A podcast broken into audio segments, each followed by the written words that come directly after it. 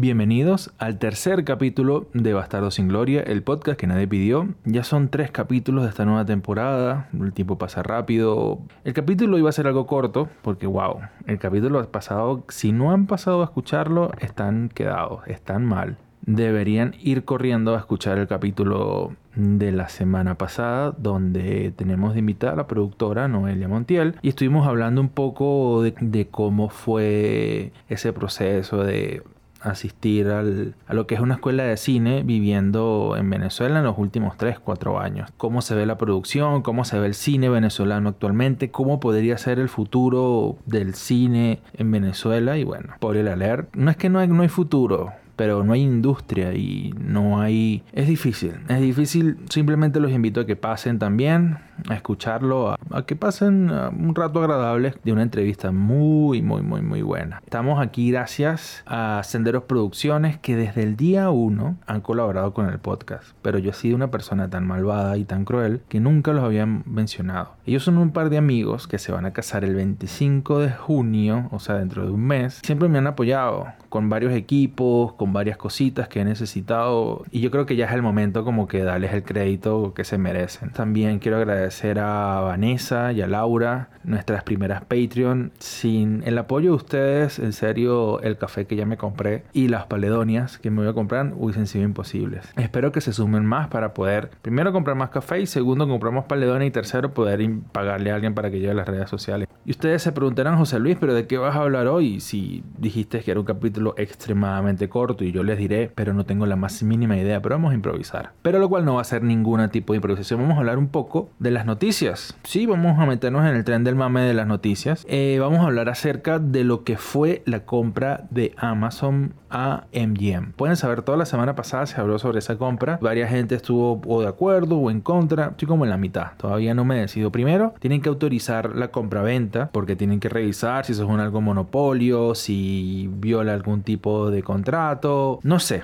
Tiene que pasar un montón de regulaciones, así que todavía no se puede decir que ya ocurrió. Pues a mí me parece positivo. Al principio me estaba negando, estaba diciendo como que no, ahora todo se va a perder, ahora todo va a ser streaming, las salas de cines van a morir. Ah, revisando un poco la historia de las compras que ha tenido Amazon en los últimos años, me da un poquito de esperanza. Voy a nombrar dos ejemplos de lo que ha sido las compras de Amazon. Tranquilamente, cuando van a la bodega a comprar pan, para ellos voy a comprar una empresa. Ellos compraron Twitch, que es la plataforma de streaming de videojuegos, en el cual tú, pues, no sé, puedes hacer streaming de lo que tú quieras y tienes suscriptores y te van pagando, te van dando propina. Y miren, los compró, no ha hecho nada con, con ellos, lo ha mantenido independiente, no, no fue que lo compró para cambiar el nombre, no lo compró para eh, destruirlo, lo ha mantenido un poco quieto. Otra compra que ha hecho Amazon grande, que fue por 14 mil millones de dólares, fue Wall Food, lo cual es una cadena de supermercados de comida como natural, esta onda vegana, esta onda libre de gluten, y la compró y no la ha tocado, o sea, ha absorbido o ha aprendido de ella porque Amazon va ahorita a sacar lo que es Amazon Fresh, que pareciera que es una competencia entre ellos mismos. Y sí, muchas empresas hacen eso. Dell compró Alienware hace muchos años y aún lo mantiene. Y parecen dos empresas independientes, pero no, es la misma casa matriz. Y Amazon mantiene esa misma filosofía con, por ejemplo, Wolfus y Amazon Fresh. Parece que son dos mercados independientes que van a, a competir entre ellos, pero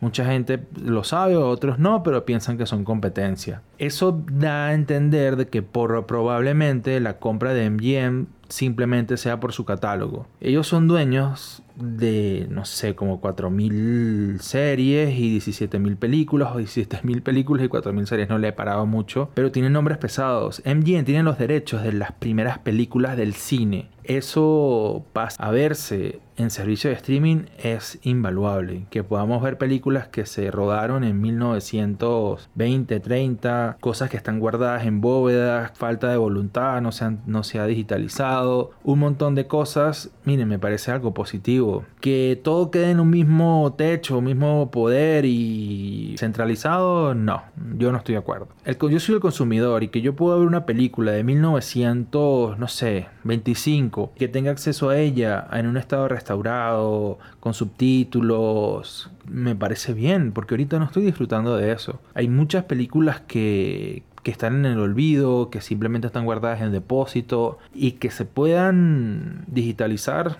lo aplaudo, en serio, lo aplaudo demasiado y de alguna u otra manera es el futuro. Ya, imagínense, hace 20 años no existía Netflix. Hace no sé, hace 20 años Amazon no se hubiese pensado que iba a incursionar en el mundo del entretenimiento. Apple, que ahora tiene un servicio también de, entretenimiento, son los nuevos estudios cinematográficos, pero lo que pasa es que ahora son estudios, cadenas de distribución, ventas de celulares, ventas de televisores, como una especie de todo en uno, lo cual no sé, no es saludable a largo plazo, pero el tiempo lo dirá. A mí lo que me emociona es tener accesible un montón de contenido de que se, había olvidado. Eh, por ejemplo, las primeras de Robocop son excelentes y tener acceso a ellas sería genial. Las primeras de Rocky y la que todo el mundo nombra es la de James Bond, que como la, la franquicia actualmente, que es más rentable para MGM o para Amazon. Pues lamento decirles, esas franquicias por cuestiones de contratos no tienen el control absoluto. La familia Broccoli, como la verdura, tiene el 50% de los derechos de toda la franquicia de James Bond y aparte tienen la exclusividad de decisiones de distribución. Ellos deciden si se vende, si no se vende, a quién se vende, qué actor van a castear. Tienen un poder de decisión gigantesco con la película de James Bond. De hecho, MGM iba a vender la última película de James Bond a quien sea por 600 millones de dólares. Apple estaba interesada la iba a comprar, pero la familia dijo que no, que ellos querían llevarla a cines. Ellos no son bobos, saben muy bien que una franquicia del tamaño de James Bond puede aportar en taquilla mínimo, mínimo, mínimo 800 millones de dólares y puede creo que pasar fácilmente la barrera de los mil millones. Y pues para ellos simplemente quieren dinero y está bien, está totalmente bien. Siempre en este podcast vamos a decir que el dinero es lo que manda lamentablemente, pero en las decisiones de la industria eso es lo que pesa. ¿Me parece buena idea? Sí.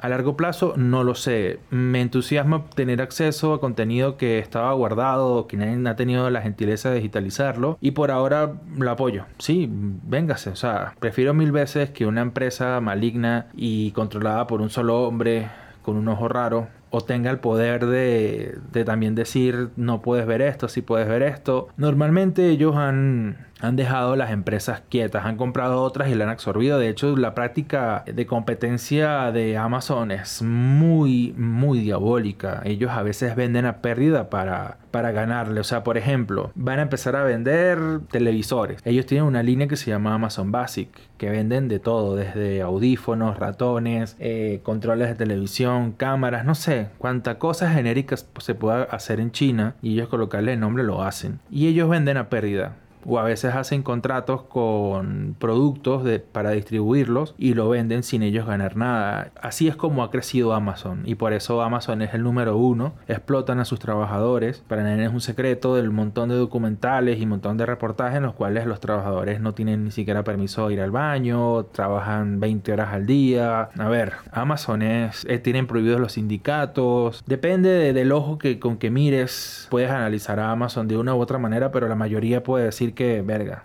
son el demonio. A ver, yo quiero disfrutar del arte, de que me apasiona, que es el cine, y ellos me lo están facilitando. Así que, mm, ¿qué podemos hacer? Entonces, Amazon tiene unas políticas internas muy peligrosas, eh, de una ética muy cuestionable, no sé, por eso no tiene muchos fans, pero al menos en las últimas compras grandes que ha hecho ha mantenido la integridad del, del, producto que han comprado, en este caso una cadena de supermercados que costó 14 mil millones de dólares, Twitch que no me acuerdo por cuánto fue la compra, y bueno, esa es mi opinión, eso es lo que está pasando, como que más importante, lo que todo el mundo lo agarró como fuera de base. Lo más interesante es que Amazon compró a MGM por muchísimo más. MGM estaba costando aproximadamente por valor de acción como 4 mil millones de dólares o 4 mil 500 millones de dólares. Y Amazon dijo, ¿saben qué? Mira, vamos a dejar de negociar aquí. Esta es una propuesta que no, te, no puedes rechazar. Y pusieron sobre la mesa 8 mil millones de dólares. 8 mil 500 o 8 mil 400, algo así. O sea, una cifra, wow. Imagínense Disney compró Star Wars por 4 mil millones de dólares. Para que tengan una idea de lo que estamos hablando. Ahora vamos con la segunda, no sé, noticia, pero reseña. A mí no me gusta colocar reseñas, al menos no en, el, en la parte pública. En Patreon sí van a haber reseñas. Si quieren escucharme hablar mal o bien de alguna película, de alguna serie o de algo, en Patreon va a haber sangre. Mucha sangre. Oh, sí. Y brazos volando y no sé qué. La reunión de Friends la vi, me gustó, me parece que fue una muy buena estrategia de HBO Max para jugar con la nostalgia. Obviamente la, la, hicieron para poder atraer suscriptores. Muchas personas se habrán suscrito solamente para qué? Para tener acceso a, a, ese capítulo y ya. Quizás como ya pagaron el mes, bueno, vamos a ver otra película, vamos a ver una serie. Ay, mira, esto me gusta y voy a pagar otro mes y se enganchan. Ellos tienen la Big Data, que es lo que más importa ahora en los servicios de streaming. Cómo es el comportamiento de sus usuarios. Y si pagaron 2 millones y medio a cada miembro del cast de Friends, es porque lo vale, porque ellos saben que van a es ganar, ganar, no van a tirar el dinero. Creo que el valor más importante actualmente son las criptomonedas y la nostalgia. Con eso ya el mundo se está moviendo ahora. Funciona, tiene algunas partes que no entiendo totalmente, pero me agradó ver. Fue como ver la reunión de unos tíos leyendo o recordando un hecho del pasado. Como que, no sé, unos tíos se reunieron, trajeron una caja de cerveza, echaron las birras y empezaron a hablar del, no sé, el cumpleaños de la abuela, empezaban a hablar sobre los 15 años, empezaban a hablar sobre el autismo y vino el primo, vino el abuelo, vino el vecino, vino un montón de gente y fue agradable. Yo prefiero mil veces eso a una temporada completa, total. O sea, no, no, no quiero ver. Fue una de las mejores sitcom, para muchos la mejor sitcom. Nosotros aquí le, estamos, le dedicamos dos capítulos enteros a Friends. Más que todo, como esa fue serie, coló tanto en la cultura popular en los últimos 20 años que no ha dejado que otra arranque. O sea, cerró tanto y es un lugar de confort para mucha gente. Mucha gente llega del trabajo y, no quiere complicarse, quiere estar en un lugar seguro. Prende el televisor, descarga un capítulo, lo sintoniza en Netflix bueno, sintonizaba Netflix, ahora lo sintonizan HBO Max y ya, y ve algo que ha visto cientos de veces, pero es un lugar seguro y no ha dejado que otra sitcom arranque. Muchos dicen que, que ya murieron y yo, yo creo que vamos a vivir unas pausas o hasta que el género se reinvente. Creo que la última gran sitcom norteamericana fue The Big Bang Theory. Existían antes, pero la primera que lo hizo bien fue Cheers. Luego vino Seinfeld, luego vino Friends, que wow, una tras otra y luego vino Scrub, que yo por ejemplo soy demasiado fan de esa sitcom que y le voy a dedicar un capítulo del podcast sí o sí. Totalmente. Así que si se preguntan, ¿vale la pena ver el capítulo de reencuentro de Friends? Sí, así sean fanáticos, ¿no? Fue muy agradable ver, un, ver a Janis, ver a los papás de Mónica y Ross. Hay algunas cosas que, que no entiendo como gente que no tenía contacto con nadie o, que no, o sea, no, no, no hacía contacto con los actores. Por ejemplo, cuando se presentó Lady Gaga, Lady Gaga es un camión, un, camión 350 y es tan gigante y es tan imponente que Lisa Kudrow estaba como que, ay, ¿y yo qué hago aquí? ¿Será que me voy y te quedas tú sola? No sé. Eh, había gente comentando cómo le pegó Friends. No sé, la parte que más me gustó era cuando ellos estaban leyendo los guiones. Normalmente, cuando una serie se aprueba, se hace el piloto, hay una reunión entre el elenco, los, los productores, el director y se hace lectura, la primera lectura de guion. Y es como para que se entran en calor, para a veces reescribir. Y ellos agarraron esos guiones y entraron en personaje, a pesar de que tenían 17 años, que no grababan nada o que no hacían nada respecto a Friends. Y wow, que, que fue muy nostálgico, en serio. Seguro muchos, muchos, muchos, muchos, pero mucha gente habrá llorado. Otros no, pero a mí me gustó. No lloré, pero me gustó. Me gustó y muchísimo. Quisiera ver algo así con Seinfeld.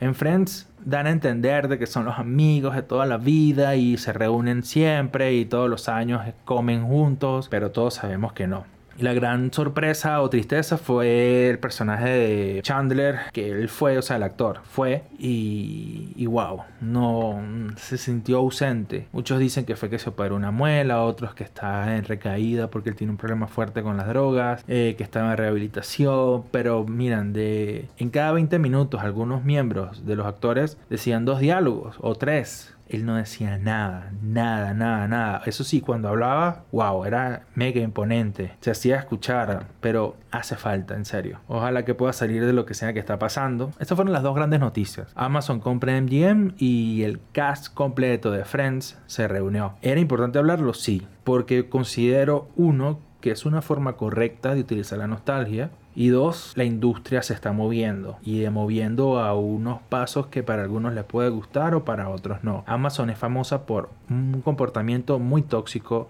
muy criticable, muy de todo. Lamentablemente no tiene la fama, por ejemplo, de Google, que al parecer trata bien a sus empleados, o de Microsoft, alguna startup. Pero wow, ahora vamos a tener acceso de, manera inmediata, si se aprueba, a un contenido de buena calidad que estaba guardado y pone a Amazon de tú a tú con Disney, de tú a tú con Netflix y va a estar interesante.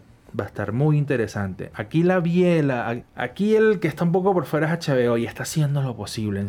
se nota que le está echando ganas. Si no lo logran, no fue porque no había manera, sino que simplemente ya el mercado no daba para más. Muchísimas gracias ya llegó el final del capítulo. Más bien pensé que iba a durar menos. Duró bastante. Recuerden nuestras redes sociales Bastardo Podcast en Instagram, Patreon, Bastardo Sin Gloria. Ahí todos los links están en nuestra biografía. Y recuerden compartir. No tienen que, a juro, inscribirse en el Patreon. Pueden simplemente compartirlo con un amigo, comentar en las redes sociales. Créanme que para las personas que creamos contenido, un comentario, un me gusta, un compartir, ayuda a que ese monstruo que nosotros llamamos el algoritmo nos muestre. Entre más interacciones tenga un post con ustedes, más probabilidades hay de que el algoritmo, por ejemplo, de Instagram, se lo muestre a alguien. Le muestre, mira, Bastardo sin Gloria ha sido comentado varias veces, ha tenido tantos me gusta y eso pues hace que crezca un poco más. También les recuerdo que estamos en YouTube. Este capítulo va a estar en YouTube. Así que no hay excusa. Escúchenos por donde quieran. Estamos en todos lados. Estamos en Spotify, en Apple Podcast, en Google Podcast, en...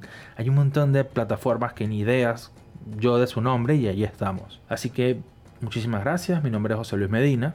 Nos escuchamos otra vez el viernes y nada, que tengan un excelente inicio de semana. Future Lands with Shermie and Beth, the Pup Princess. I double dare you, motherfucker. Say what? One more. Music and white jersey. Someday you'd come walking back through my door.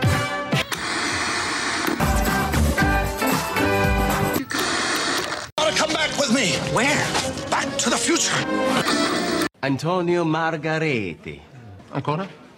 Margareti. Un'altra volta, ma...